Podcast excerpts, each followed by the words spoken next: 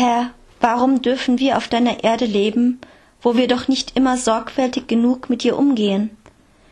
Das dürfen wir, weil du Geduld mit uns hast und uns ohne Gegenleistung beschenkst. Herr, warum dürfen wir jederzeit zu dir beten und dich mit unseren Problemen belasten? Das dürfen wir, weil du ein offenes Ohr für uns alle hast. Lass uns mehr auf deine Schöpfung achten und im Gebet auch an andere denken. Amen. Herr, warum dürfen wir auf deiner Erde leben, wo wir doch nicht immer sorgfältig genug mit ihr umgehen? Das dürfen wir, weil du Geduld mit uns hast und uns ohne Gegenleistung beschenkst.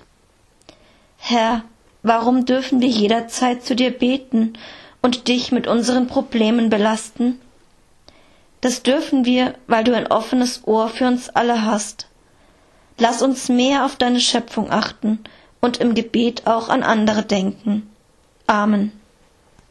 Herr, warum dürfen wir auf deiner Erde leben, wo wir doch nicht immer sorgfältig genug mit dir umgehen?